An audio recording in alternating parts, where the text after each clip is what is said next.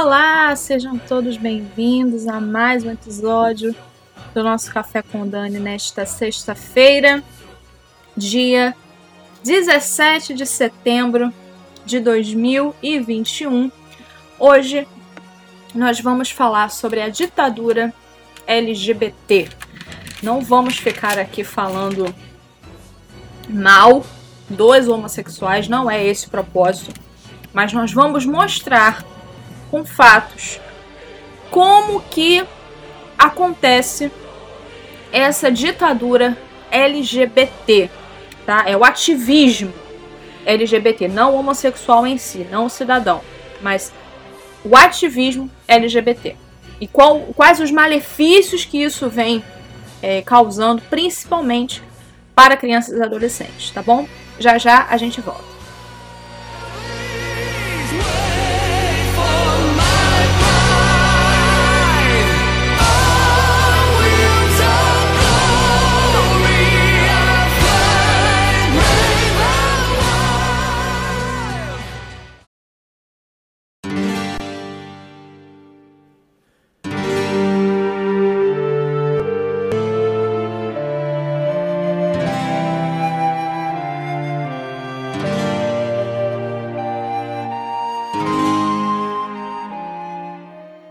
Bem, pessoal, estamos de volta com o nosso Café com Dani e hoje nós vamos falar, como eu já havia adiantado a vocês, sobre a ditadura LGBT.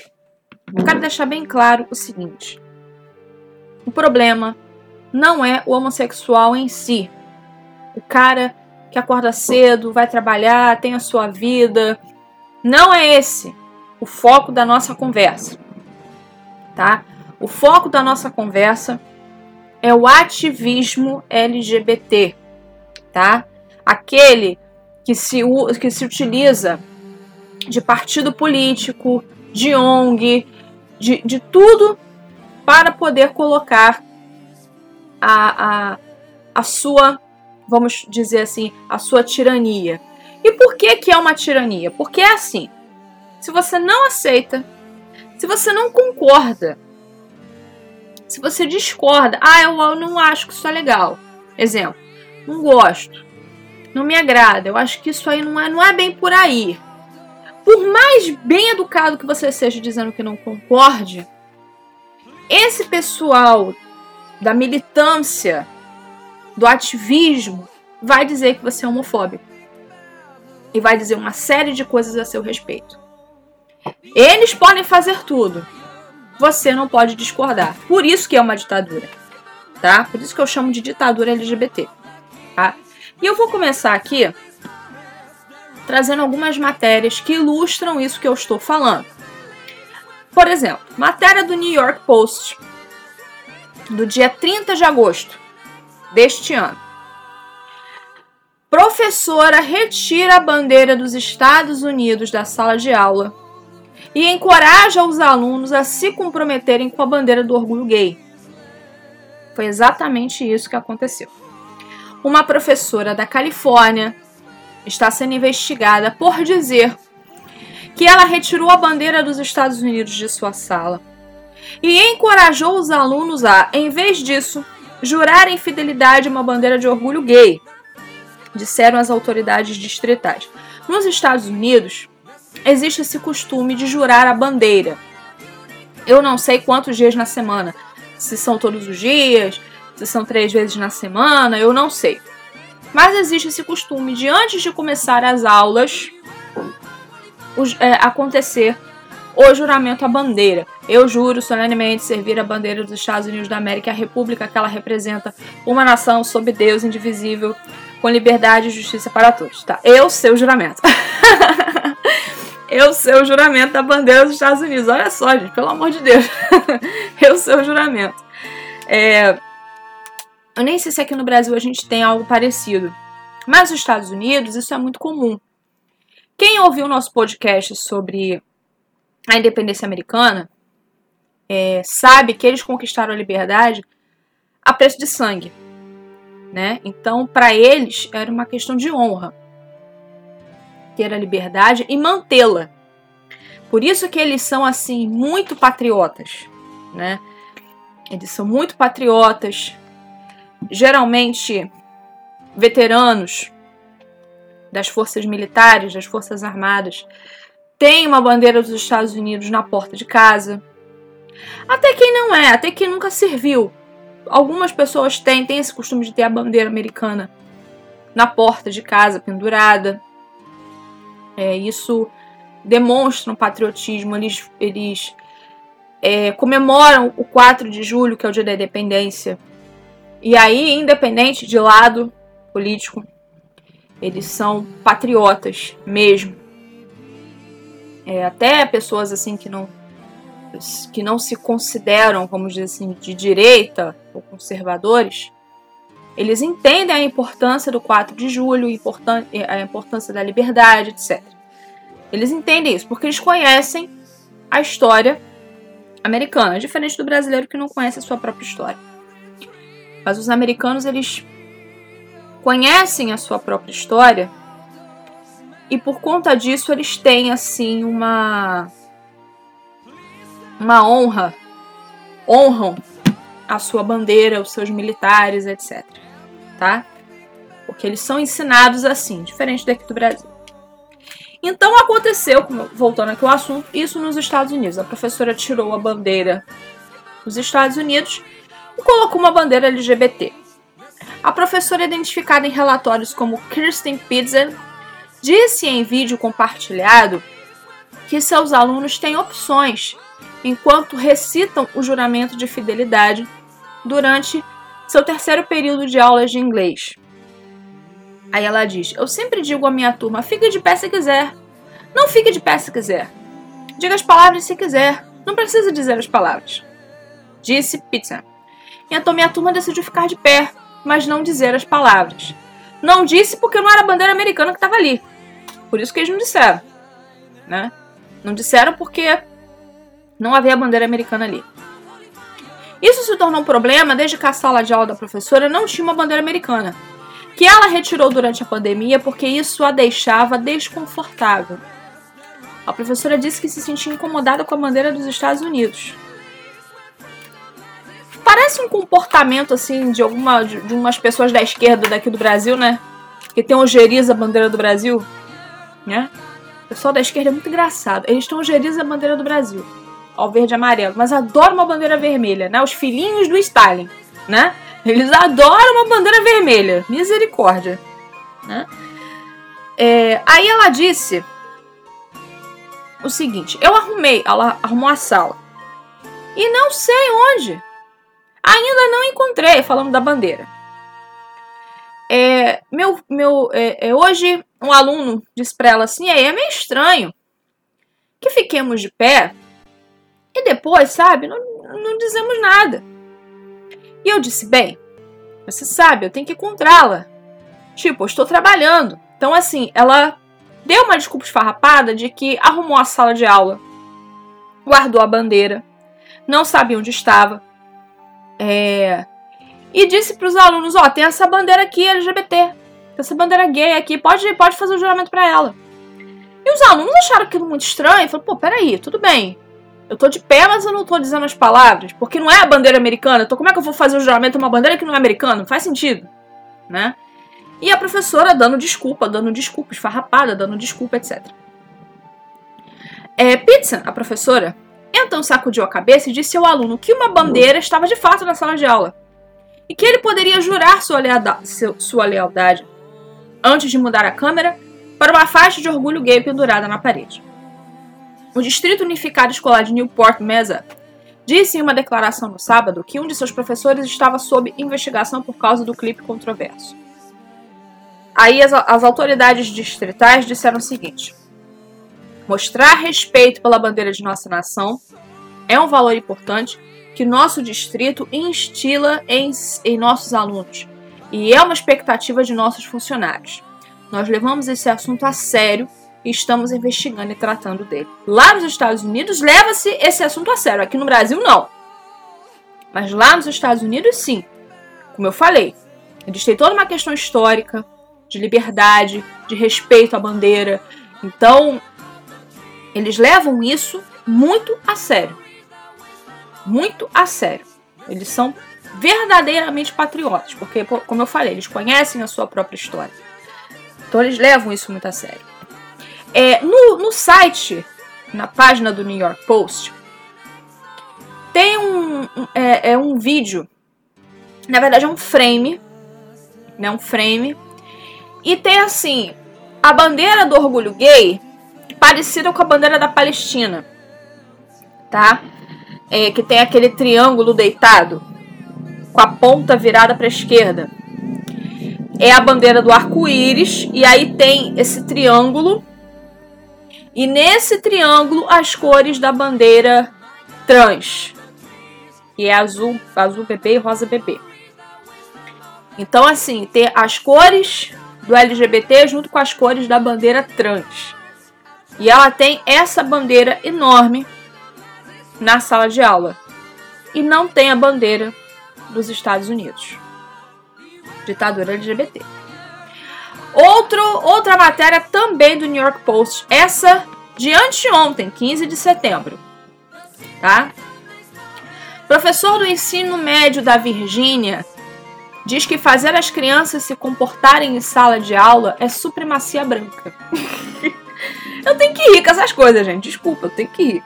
Um professor do ensino médio da Virgínia, ô professor Olavo, dá um jeito na Virgínia aí, tá difícil. está sob fogo por chamar os esforços para fazer as crianças se comportarem em classe de a definição da supremacia branca. Josh Thompson, professor de inglês na escola secundária Blacksburg, publicou um vídeo no TikTok. Desde a extinção do programa Positive Behavioral Inter Interventions and Supports, usado nas escolas do condado de Montgomery, o professor chamou as técnicas que ajudam a reduzir o comportamento perturbador dos alunos de supremacia branca. São coisas como ter certeza de que você está seguindo as instruções e ter certeza de que você está sentado em silêncio e você está em seu assento. E todas essas coisas que vêm da supremacia branca. Esse daqui fez aula com Paulo Freire, né? Esse daqui esse fez aula com Paulo. Esse daqui foi aluno de Paulo Freire, né? Paulo Freire não dizia, né? É, aliás, existe toda uma todo um ensino na pedagogia que, inclusive, Pascal Bernardin fala sobre isso no livro Maquiavel Pedagogo. Eu vou ler já já sobre isso. Que eles tentam fazer uma técnica que é aquela dinâmica de grupo por quê? Porque na dinâmica de grupo, ninguém manda. Na dinâmica de grupo, não é o professor que fala, o aluno ouve. Dinâmica de grupo não, existe isso. Então isso tira, meio que tira a autoridade do professor. Lógico, não de uma forma clara, mas tira a autoridade do professor. Isso faz com que é, os alunos fiquem naquela sensação de bem-estar. E aí, na dinâmica de grupo, vamos dizer assim: pode fazer o que quiser. Pode falar o que quiser, pode fazer o que quiser e tal. E trabalha o comportamental ao invés de trabalhar a matéria em si. Tá? É... E esse cara dizer que exigir que as crianças se comportem em sala de aula é, é, é, é costume da supremacia branca, só que é Paulo Freire purinho. Paulo Freire não dizia que dentro da sala de aula o aluno e o professor são iguais? Tô parafraseando, tá? Mas ele dizia isso. Que aluno e professor são iguais. Ou seja, não, não tem um que sabe mais do que o outro. Ah, tá. O professor fez faculdade, mestrado, doutorado e o aluno sabe mais do que ele? Eu não entendo isso. Mas é a dinâmica do Paulo Freire. Continuando. A ideia de apenas sentar em silêncio e ser informado e levar as coisas em uma posição passiva não é uma coisa que está em muitas culturas, afirmou Thompson. Esse daí não precisa de mais aulinha de história, né? Precisa de mais aulinhas assim, sabe, de Grécia Antiga, né? precisa, ah, precisa, né? Portanto, se estamos aplicando positivamente esses comportamentos, estamos, por extensão, aplicando positivamente elementos da cultura branca. Alegou com um sorriso presunçoso. Eu gostei desse texto aqui. Quem escreveu tá de parabéns. É, isso mantém a brancura no centro. Fala dele, tá? Que é a definição da supremacia branca. Em outro clipe salvo, outro videozinho do TikTok, aliás, professor fazendo vídeo de TikTok é o fim da picada, né? Tudo bem. Thompson disse aos educadores que os casos de brutalidade policial os assassinatos de negros e pardos por policiais estão diretamente ligados ao trabalho que fazemos. Porque se alguma dessas pessoas tivesse sido branca, é provável que não tivessem sido assassinadas. Oi? Alô? Como? Hã? Como é que é? Quer dizer, é colocar. Detalhe, o cara é branco. Sou...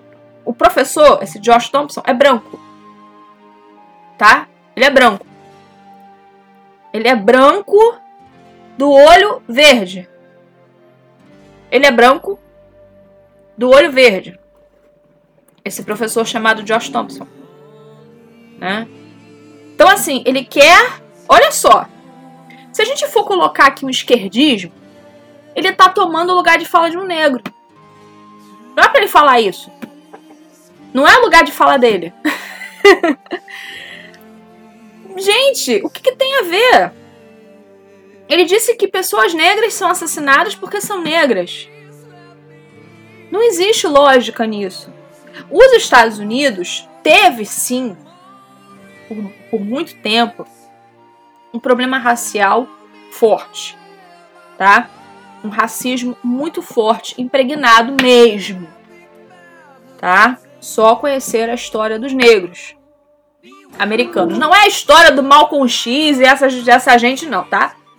É... Por que, que houve a luta dos direitos civis, né? E, e outras e outras coisas, tá? Os negros nos Estados Unidos, sim, eram segregados, não podiam usar determinados banheiros, determinados assentos de ônibus, não podia sentar. Aliás, parece que não podia pegar nem o mesmo ônibus com os brancos.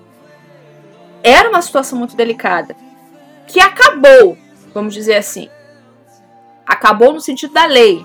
Né? O racismo, a partir dos anos 60, se tornou um crime. Se tornou um crime nos Estados Unidos. E o problema é que existe uma parcela da população americana é, que é cooptada por grupelhos, por coletivos, e eu já falei algumas vezes, todo coletivo fica com a pulga atrás da orelha. Coletivo feminista, coletivo negro, coletivo indígena, coletivo não sei de que, coletivo LGBT, coletivo não sei. Tudo quanto é coletivo, você fique com as pulgas atrás das orelhas. Coletivo sempre, sempre tem partido político por trás. E sempre partidos de esquerda. Não é coincidência. Todo coletivo sempre tem um partido por detrás. E sempre é partido de esquerda. E eles fazem uma lavagem cerebral nas pessoas. No caso dos negros, eles falam, eles falam assim: tem uma dívida histórica que os brancos têm que pagar. Uma dívida histórica, que não sei o quê.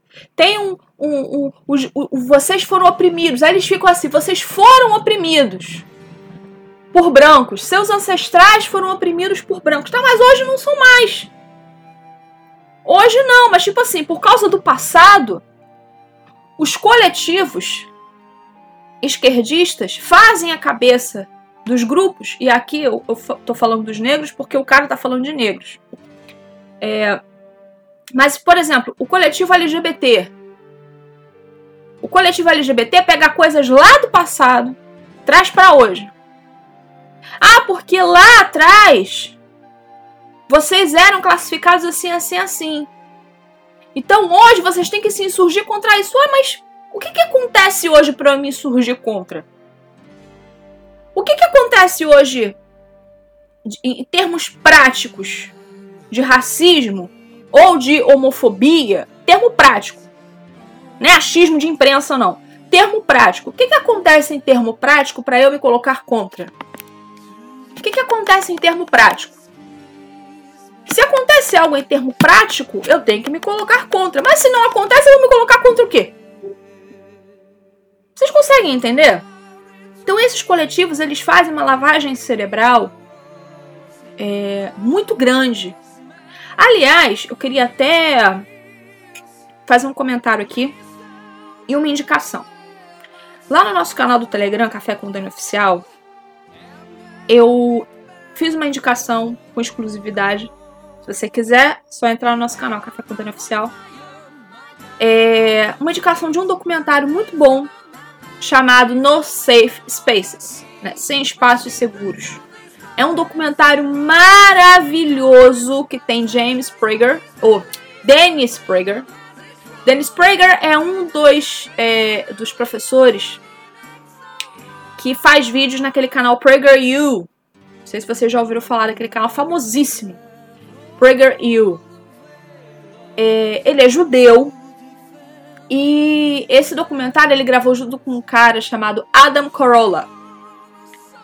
Adam é comediante, tem o podcast mais baixado do mundo e é ateu.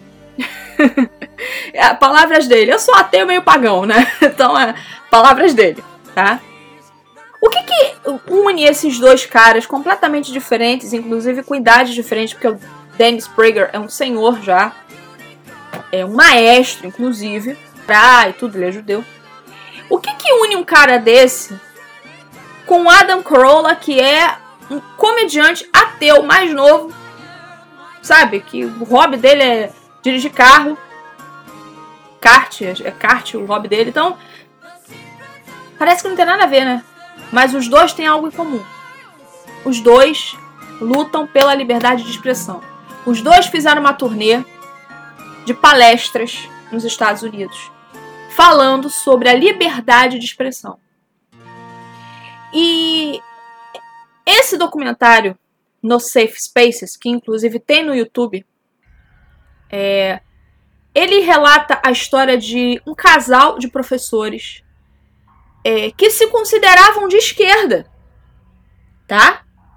Palavras de, palavra do professor, eu me considerava de esquerda, palavra do professor. E nessa universidade que ele dava aula, não estou lembrado agora o nome, mas ele dava aula uma, numa determinada universidade. E nessa universidade tinha o Dia da Ausência. O Dia da Ausência era baseado numa peça que foi escrita por um cara negro, também não lembro o nome, é porque eu tô, como eu tô falando agora de supetão, eu não anotei nada para falar para vocês. Tudo eu vou falar lá no canal do Telegram, tá?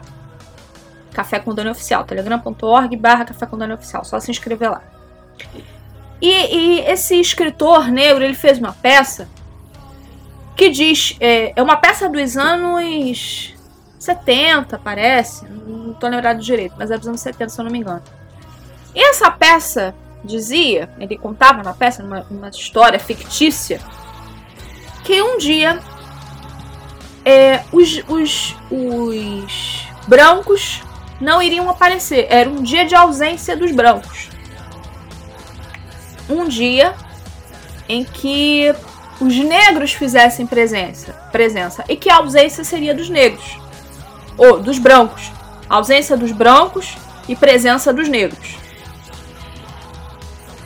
Acontece? Todo era uma, era uma tradição nessa universidade essa essa peça.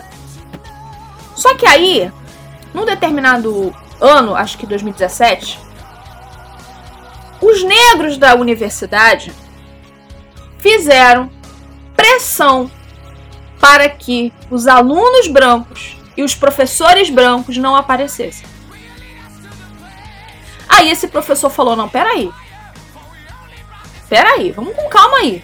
Não, é, não era simplesmente, o professor até fala na, na, no documentário, não era simplesmente uma troca de roteiro, era um preconceito contra os brancos que o pessoal estava fazendo. Racismo. No tal dia, no tal dia da ausência, foi lá o professor branco da aula. Houve um quiprocó na universidade. Os alunos negros cercaram a universidade. Cercaram os corredores. Encurralaram o presidente da universidade. Fizeram o presidente da universidade fazer uma reunião e nessa reunião, os alunos negros é que estavam mandando. E os alunos negros ficaram dizendo coisas, termos ofensivos aos brancos. O professor disse: Eu quero dar aula. Só isso. Ele falou: Não quero incomodar vocês nem nada, eu só quero trabalhar. Eu só quero trabalhar, só isso, mais nada.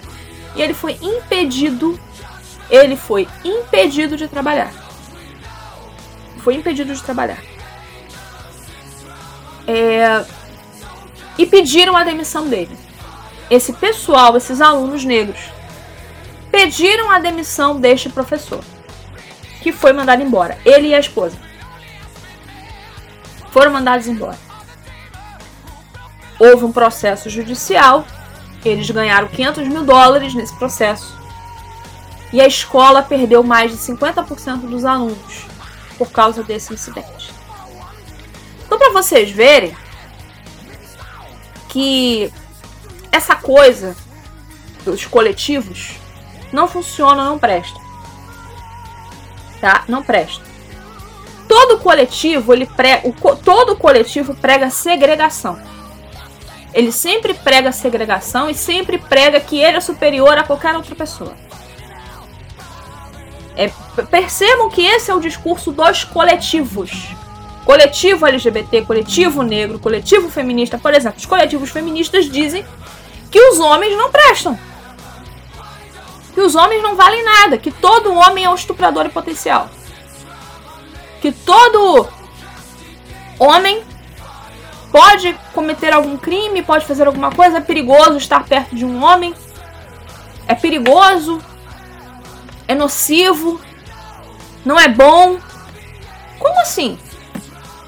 Numa situação de perigo, a mulher fica perto de quem?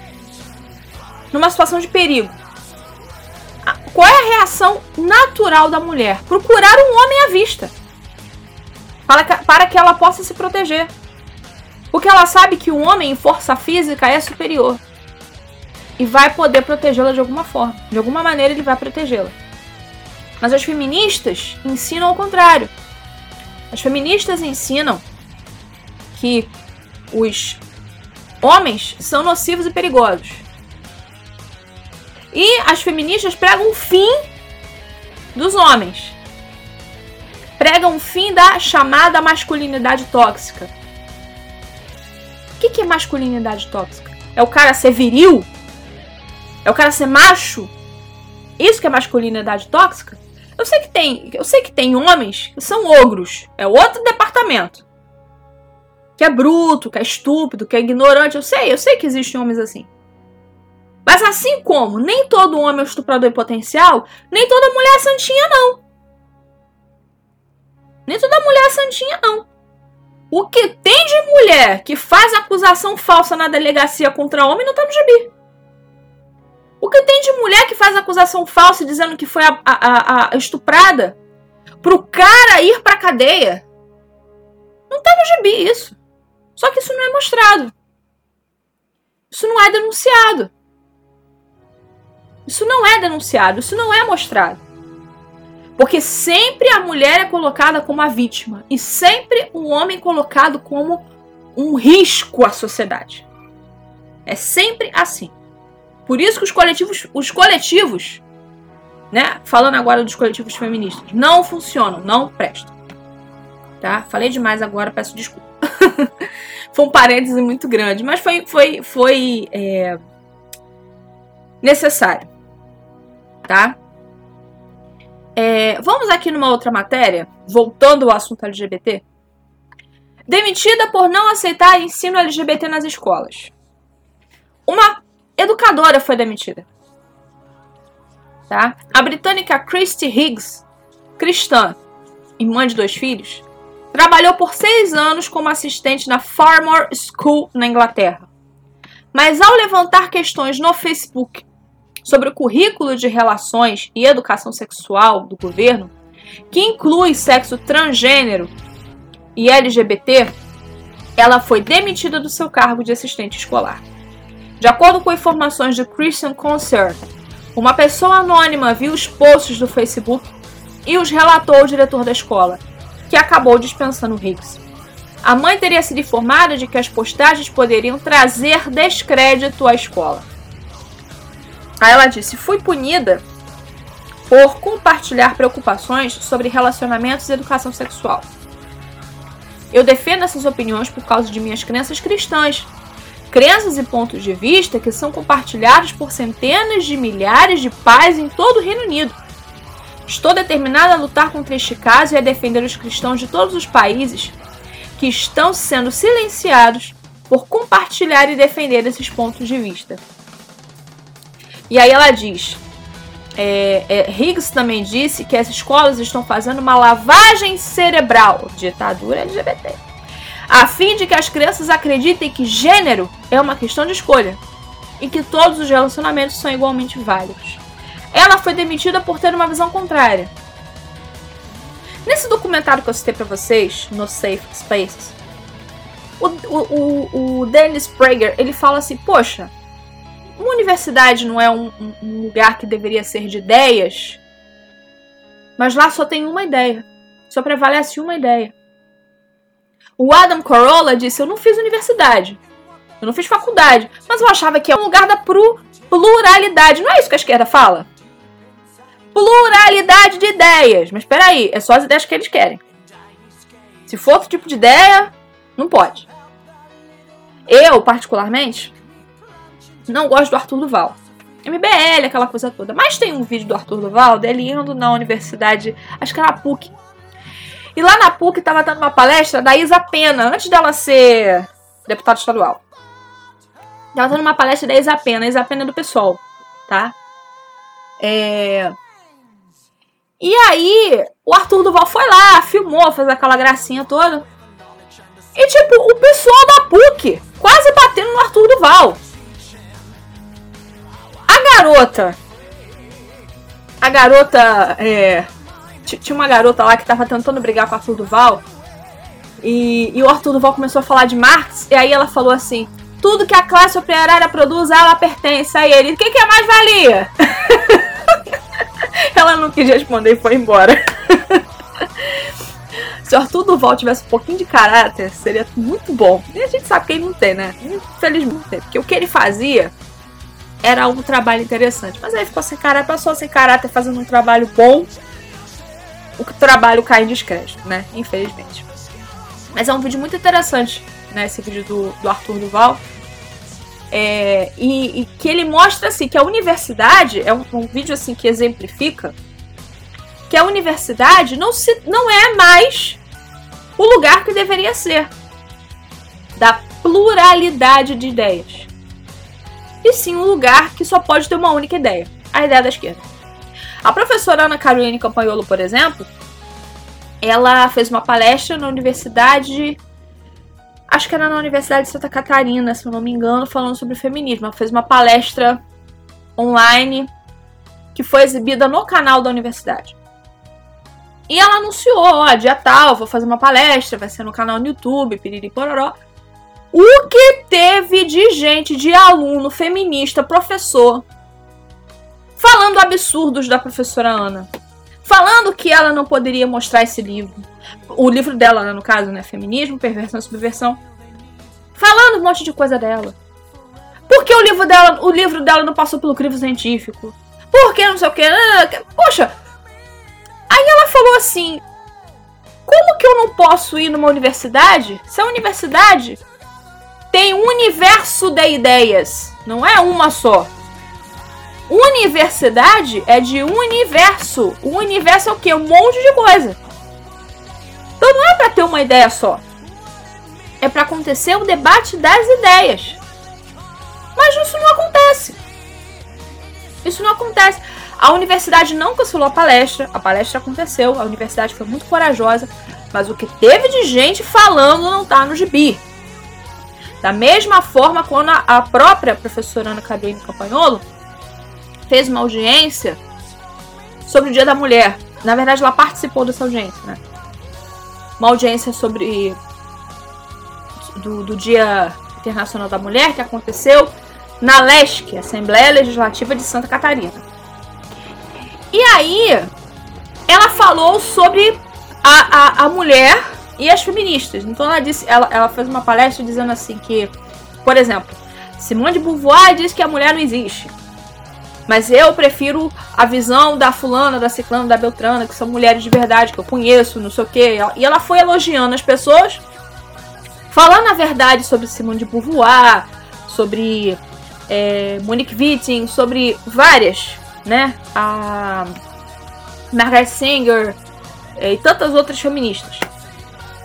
E foi elogiando mulheres da Bíblia, mulheres públicas, ela falou algumas pessoas que trabalham lá na Leste, falou da mãe e, e de uma série de pessoas. As feministas foram na página da LESC, da Assembleia Legislativa de Santa Catarina, xingaram ela de tudo que era nome. E detalhe, essas pessoas que xingaram são as mesmas pessoas que falam da pluralidade. Professoras, professoras do estado, professoras de município, professoras universitárias, alunas universitárias, funcionárias públicas no âmbito geral. Pessoas que defendem a pluralidade não aceitam a ideia do outro. Isso, isso é ditadura. Isso é ditadura. Tá? Vamos à próxima matéria. O mal que faz o ensino de gênero nas escolas. Forçam muito a barra para se falar de gênero nas escolas. Forçam muito a barra. O município de São Paulo aprovou o ensino de gênero nas escolas recentemente. Um absurdo. Uma vergonha. E aí nós vemos os números. Matéria de março de 2016, que saiu no site Anglican Mainstream. Foi uma matéria que foi copiada do The Sun. No The Sun não existe mais essa matéria. Não sei porquê. Apagaram do The Sun. Mas esse site aqui, graças a Deus, compartilhou. E a matéria diz o seguinte: crianças transgênero que recebem tratamento no serviço de saúde disparam em mil por cento. O número de crianças que recebem tratamento de gênero no serviço de saúde, serviço público de saúde, aumenta em mais de mil por cento em cinco anos. E os especialistas temem que o enorme aumento esteja sobrecarregando o serviço de saúde. Entre abril e maio de 2015, o Serviço de Distúrbio de Identidade de Gênero tratou 1.013 crianças, a um custo para o contribuinte de 2 milhões de libras. Em 2009 e 2010, é, apenas 97 foram tratadas, a um custo de 1 milhão 171 mil libras. Os custos são altos para tratar crianças com problemas de gênero. Não é problemas de gênero em si, problemas psicológicos. Porque a escola ensina o seguinte: gênero é uma construção social, você não é homem, você não é mulher, você pode ser o que você quiser. E aí a criança fica confusa. A criança fica confusa. E aí vai fazer o quê? A criança fica confusa se sente mal. Se sente mal. E, e, e aí o que, que, o que, que o pai ou a mãe vai fazer no desespero? Vai levar no psicólogo. Isso aumenta, isso cria um custo para o governo. Entendeu? Isso cria um custo para o governo. É, os menores de 18 anos e suas famílias recebem aconselhamento. E em alguns casos, tratamentos de bloqueio hormonal. É, no mês anterior, que era fevereiro de 2016, foi revelado que o um menino de 5 anos voltou à escola de Notting, Nottinghamshire quando era menina. Mas ele era menina, voltou como menino. Era menina, menina. Aí voltou como menino. Que 5 anos de idade. 5 anos. Gente, 5 anos de idade. 5 anos de idade. Outra matéria, essa do The Times, que é um, um jornal inglês. Enorme aumento de crianças confusas em relação ao gênero.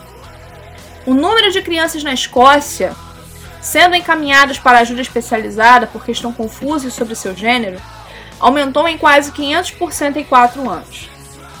Acredita-se que o aumento reflete uma crescente conscientização das questões transgênero e a disposição dos menores de 18 anos é buscar ajuda. Não é consciência, consciência é conscientização. É imposição. Não é conscientização. Porque quando você fala para uma criança, você não é menino, você fala para um menino, você não é menino. Ele fica, peraí, eu sou o que então? E aí fica aquela confusão. O pai e a mãe levam para o psicólogo. O pai e a mãe levam para o psicólogo. Para tratar de um problema que não existiria se a escola ficasse focada nas matérias, português, matemática, química, física, história, geografia, se ficasse focada naquilo que é importante, esse tipo de problema não aconteceria. Esse tipo de coisa não aconteceria, esse tipo de problema não aconteceria. É... Outra matéria, matéria essa do BBC. Nós falamos o que? Da Inglaterra. É... Cadê? É... é Inglaterra. Falamos da Escócia. Agora da Suíça. É, da, é... Suíça não. Escócia. Suíça daqui a pouco. É... Vamos lá. Ascensão nas referências de ajuda para crianças e adolescentes na Escócia. O número de crianças sendo encaminhadas a especialistas porque estão angustiadas com seu gênero aumentou acentuadamente e os números mostram. 34 crianças foram encaminhadas para o serviço de gênero para jovens em 2013, subindo para 350 em 2016. Ou, oh, 250 não, 150, desculpa, 150. O grupo de igualdade de gênero Scottish Trans Alliance disse que o aumento se deveu ao aumento da conscientização das questões trans. Não tem aumento de conscientização. Tem uma pressão das escolas para ensinar gênero para as crianças. Lembre-se da Agenda 2030 da ONU. Tá? Lembre-se da Agenda 2030 da ONU. É, o grupo, ah, mas o grupo advertiu que o serviço estava com poucos recursos e que o tempo de espera era muito longo. Outra matéria, essa do The New American. Essa já falando da Suíça. O, transgê o transgênero, transgedeirismo cresce 1.500% entre as crianças suecas. Quer dizer, cresce 1.000% na Inglaterra, 500% na Escócia, 1.500% na Suécia. Por quê? São países que estão colocando o ensino de gênero a todo vapor. São países que estão colocando o ensino de gênero a todo vapor. O Brasil está tentando lutar contra isso. Tá uma guerra aqui. Mas a gente está tentando lutar contra isso. A gente está tentando lutar contra isso. Aí vamos lá, vamos ao artigo. Os últimos dados sobre a explosão da chamada disfonia de gênero é, vieram de um relatório do Conselho de Bem-Estar do governo sueco. Aumentos semelhantes estão ocorrendo em todos os países onde o governo está sistematicamente lavando o cérebro das crianças com confusão de gênero. Mas o aumento, mas o documento do governo sueco esboça e examina o que parece ser um aumento sem precedentes no número de pessoas que afirmam sentir desconforto e angústia porque sua suposta identidade de gênero não corresponde ao seu sexo biológico. Aí o documento diz: ah, o aumento que tem sido observado nos últimos 10 anos é principalmente atribuível a crianças e jovens adultos, especialmente aqueles registrados como meninas de nascença o número de novos casos de disfonia de gênero diagnosticada entre meninas de 13 a 17 anos aumentou em quase 1.500% desde 2018. Funcionários do governo alegam não saber o que está causando essa ilusão em massa. Aí a agência de saúde de lá diz sim, que o aumento é claro, não há dúvida Entretanto, não sabemos a que se deve esse aumento, alegou Peter Salme, um investigador do Conselho Nacional de Saúde e Bem-Estar Social. Quando você fala para uma criança de 4, 5 anos, que não sabe nem escrever o nome, que ela pode ser o que ela quiser, isso vai gerar confusão. Esse é, é o problema. Aliás, ah, tem mais uma matéria que eu quero compartilhar com vocês, muito interessante. Essa é de um, de um site da Austrália chamado The Sydney Morning Herald. E diz o seguinte: Tribunal aprova tratamento para adolescentes transgêneros em meio à disputa parental. Vocês vão, vou, eu vou ler para vocês aqui. Vocês vão ficar chocados, chocados com esse caso. Esse caso aconteceu agora em 2020, tá? 2020, ano passado. Uma menina transgênero de 16 anos de idade, cuja mãe se opôs à sua transição, poderá ter acesso a um tratamento hormonal que afirma o gênero, seguindo uma decisão histórica do Tribunal de Família juiz do tribunal Gary Watts concedeu autorização para que a adolescente tivesse tratamento a, a, acesso ao tratamento de estrogênio para ajudar em sua feminização física. O pai consentiu com o tratamento, mas sua mãe não o fez. Conseguimos o resultado ontem à noite e choramos um pouco, disse o pai, descrevendo a decisão como um alívio ele diz que o juiz foi muito justo ao ouvir ambos os lados e que o tribunal estava concedendo os melhores interesses da menor. O tratamento hormonal com estrogênio ou testosterona é o segundo passo de um processo de transição médica em três etapas para adolescentes transgêneros e segue uma rodada inicial de bloqueadores de puberdade. As intervenções cirúrgicas podem seguir na terceira etapa. Então, o que que acontece? Uma menor de idade, uma menor, foi autorizada a fazer tratamento hormonal para é, para, o seu, uh, para o seu transgenerismo porque o pai consentiu. A mãe não. O juiz lá quer saber da opinião da mãe? Ele quer saber de botar a agenda em curso. E eu vou falar sobre isso para vocês. Colocar a agenda em curso, a agenda trans, a ditadura LGBT em curso, está na agenda e eu vou provar para vocês isso. Eu vou ler agora para vocês um trecho do livro Gênero, Ferramenta de Desconstrução da Identidade. Um dos melhores livros sobre o assunto. Recomendo muito que vocês comprem esse livro, adquiram esse livro, porque é um dos melhores nessa parte é, nessa parte de, de, de, gênero, que explica sobre gênero. E também é o livro do Jorge Scala, Ideologia de Gênero. Tá? É um livro só do Jorge Scala. Muito bem. Vou ler para vocês aqui.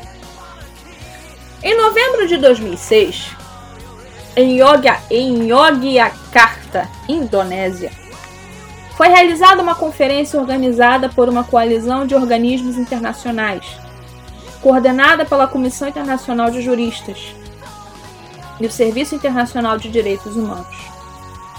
Tal reunião, que contou com especialistas de 29 países, teve o objetivo de sacralizar as premissas anteriores num projeto político mediante a concepção de ações que visam implantar nas legislações de todo mundo a ideologia de gênero. Entenderam por que, que o juiz deu ganho de causa para o pai que, que, que, que queria o tratamento para a filha? Agora vocês entenderam? Embora não exista uma legislação, toda decisão judicial pode acarretar em jurisprudência. Eu já expliquei várias vezes o que é jurisprudência, não custa explicar de novo. Teve essa decisão aí.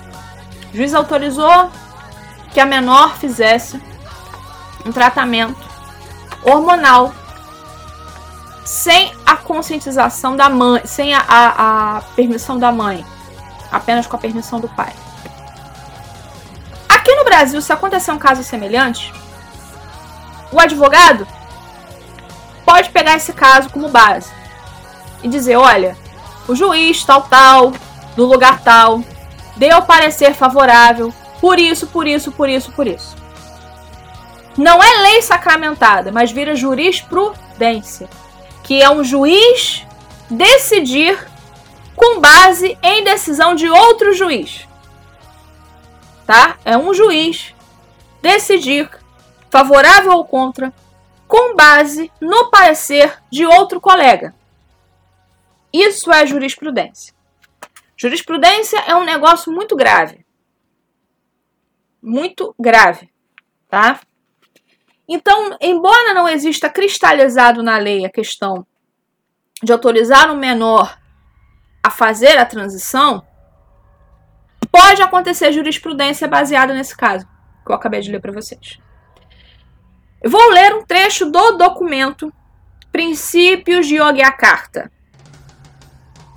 Entendemos a identidade de gênero como estando referida à experiência interna, individual e profundamente sentida que cada pessoa tem em relação ao gênero, que pode ou não corresponder ao sexo atribuído no nascimento, incluindo-se aí o sentimento pessoal do corpo, que pode envolver por livre escolha, modificação da aparência ou função corporal por meios médicos, cirúrgicos ou outros, e outras expressões de gênero, inclusive o modo de vestir-se, o modo de falar e maneirismos.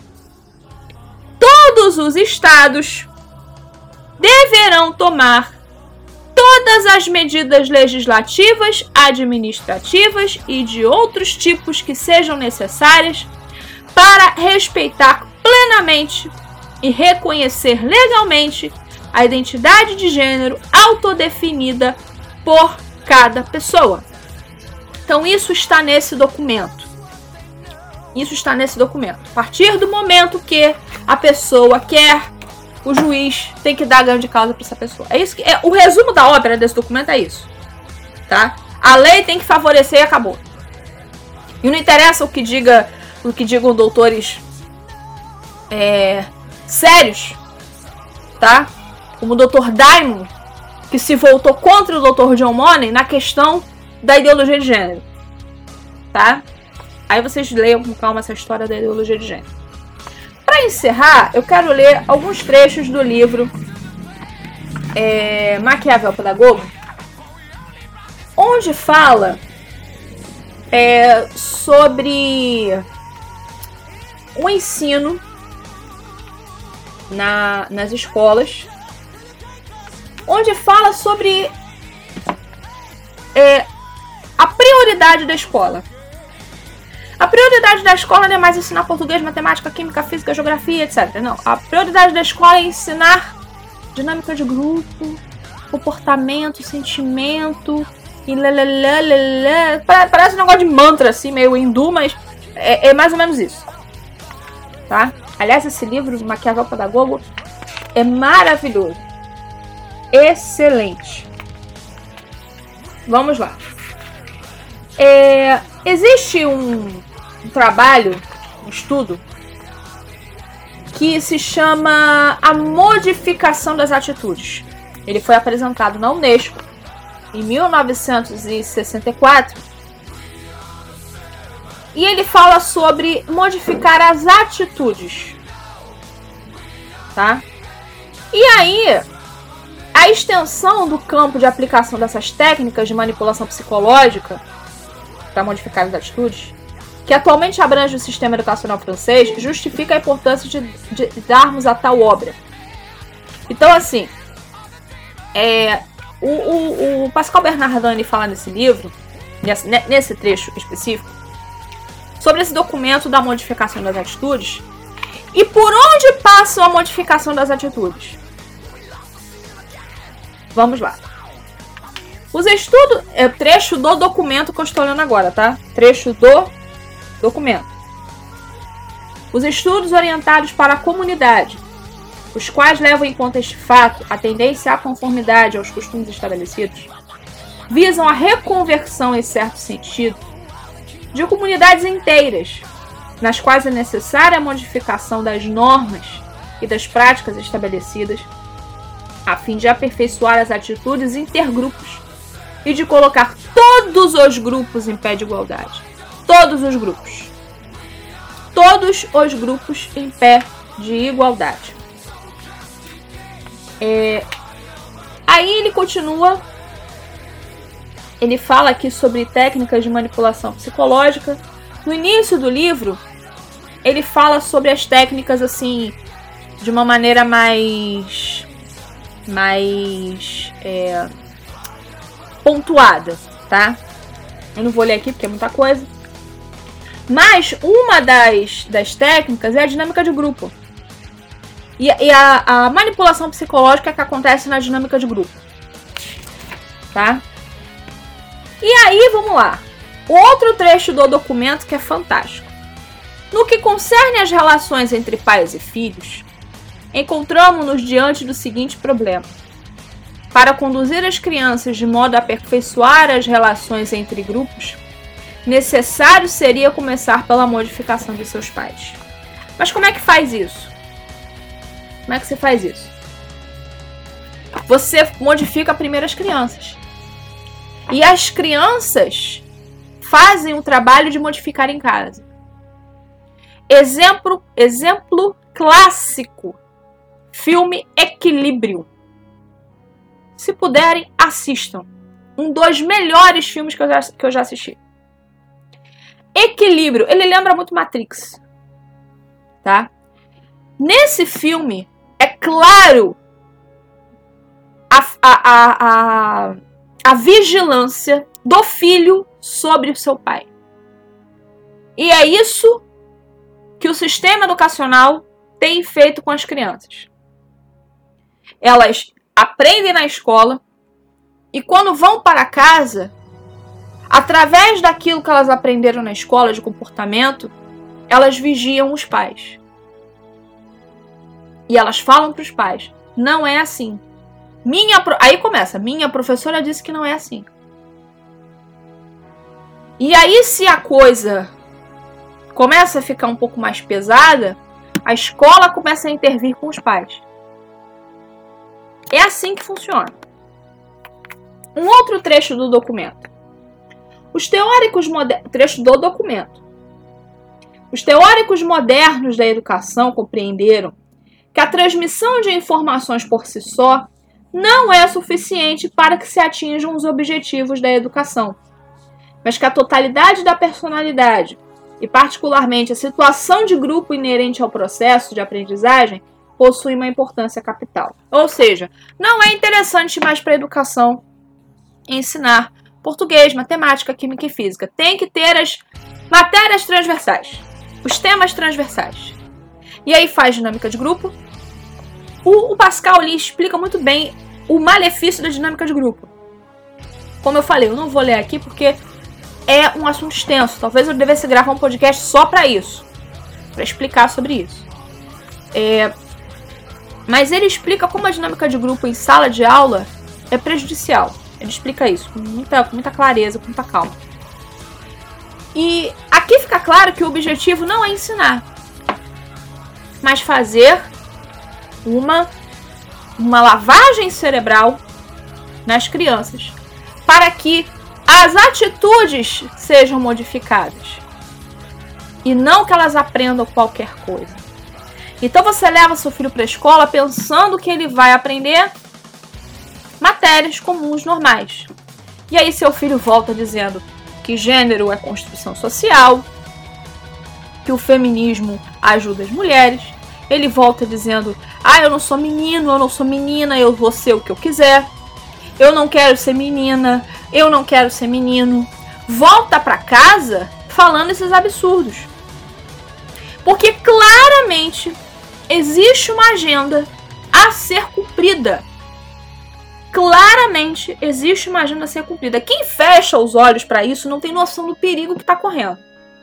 Especialmente se você tem fidelidade escolar. Se você fecha os olhos para isso, você não sabe o risco que você está correndo. Você não sabe o risco que você está correndo. Quando você fecha os olhos para essa realidade. Existe uma agenda em curso sendo implementada no mundo inteiro, porque quem manda na educação no mundo inteiro é a Unesco, que é uma secretaria subordinada à ONU. Não existe independência no ensino. Não existe independência. Todo mundo é subordinado à ONU. Todo mundo tem que seguir a cartilha da ONU. Todo mundo tem que seguir as regrinhas da ONU. Se você não segue as regrinhas da ONU, não presta, não pode, não vale. Então é necessário que nós, pais, tomemos as rédeas da situação. É necessário que nós, pais, tenhamos cuidado com os nossos filhos. É necessário que nós, como pais e responsáveis, tenhamos cuidado, zelo, atenção. É, nós temos que verificar o que eles estão aprendendo na escola, conversar com os professores. Se há uma associação de pais na, na escola do seu filho, se junte a eles, pergunte, se enturme, se interesse. Porque se você não tomar as rédeas e não é, vigiar o seu filho, o mundo o fará.